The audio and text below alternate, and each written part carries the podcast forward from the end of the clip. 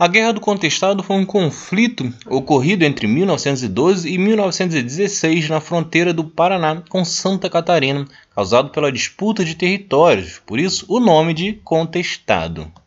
O principal motivo do conflito foi a construção da estrada de ferro que ligaria São Paulo ao Rio Grande do Sul, que deixou milhares de pessoas com péssimas condições de vida, enquanto coronéis da região e a empresa norte-americana Brasil Royal Company lucravam.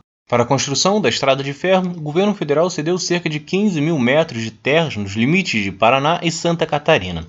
Só que essas terras eram de camponeses que ganhavam seu sustento com a venda de erva mate e madeira.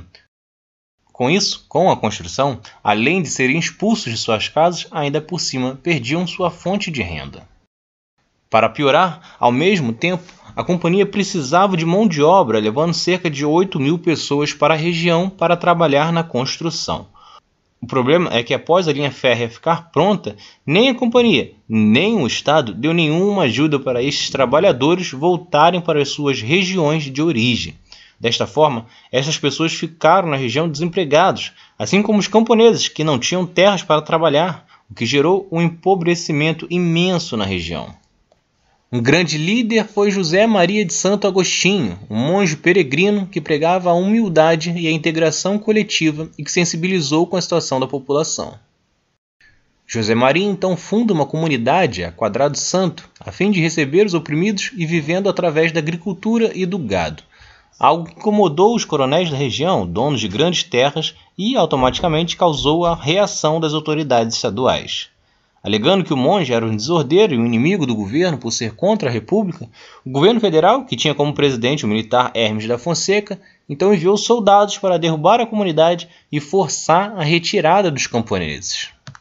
Os camponeses conseguiram derrotar os militares no primeiro confronto, mas José Maria acabou morrendo. Foram então quatro anos de conflitos, com o governo federal usando mais de 90 mil homens do exército, Estima-se que terminou com entre 10 e 15 mil mortes e 8 mil casas incendiadas na comunidade.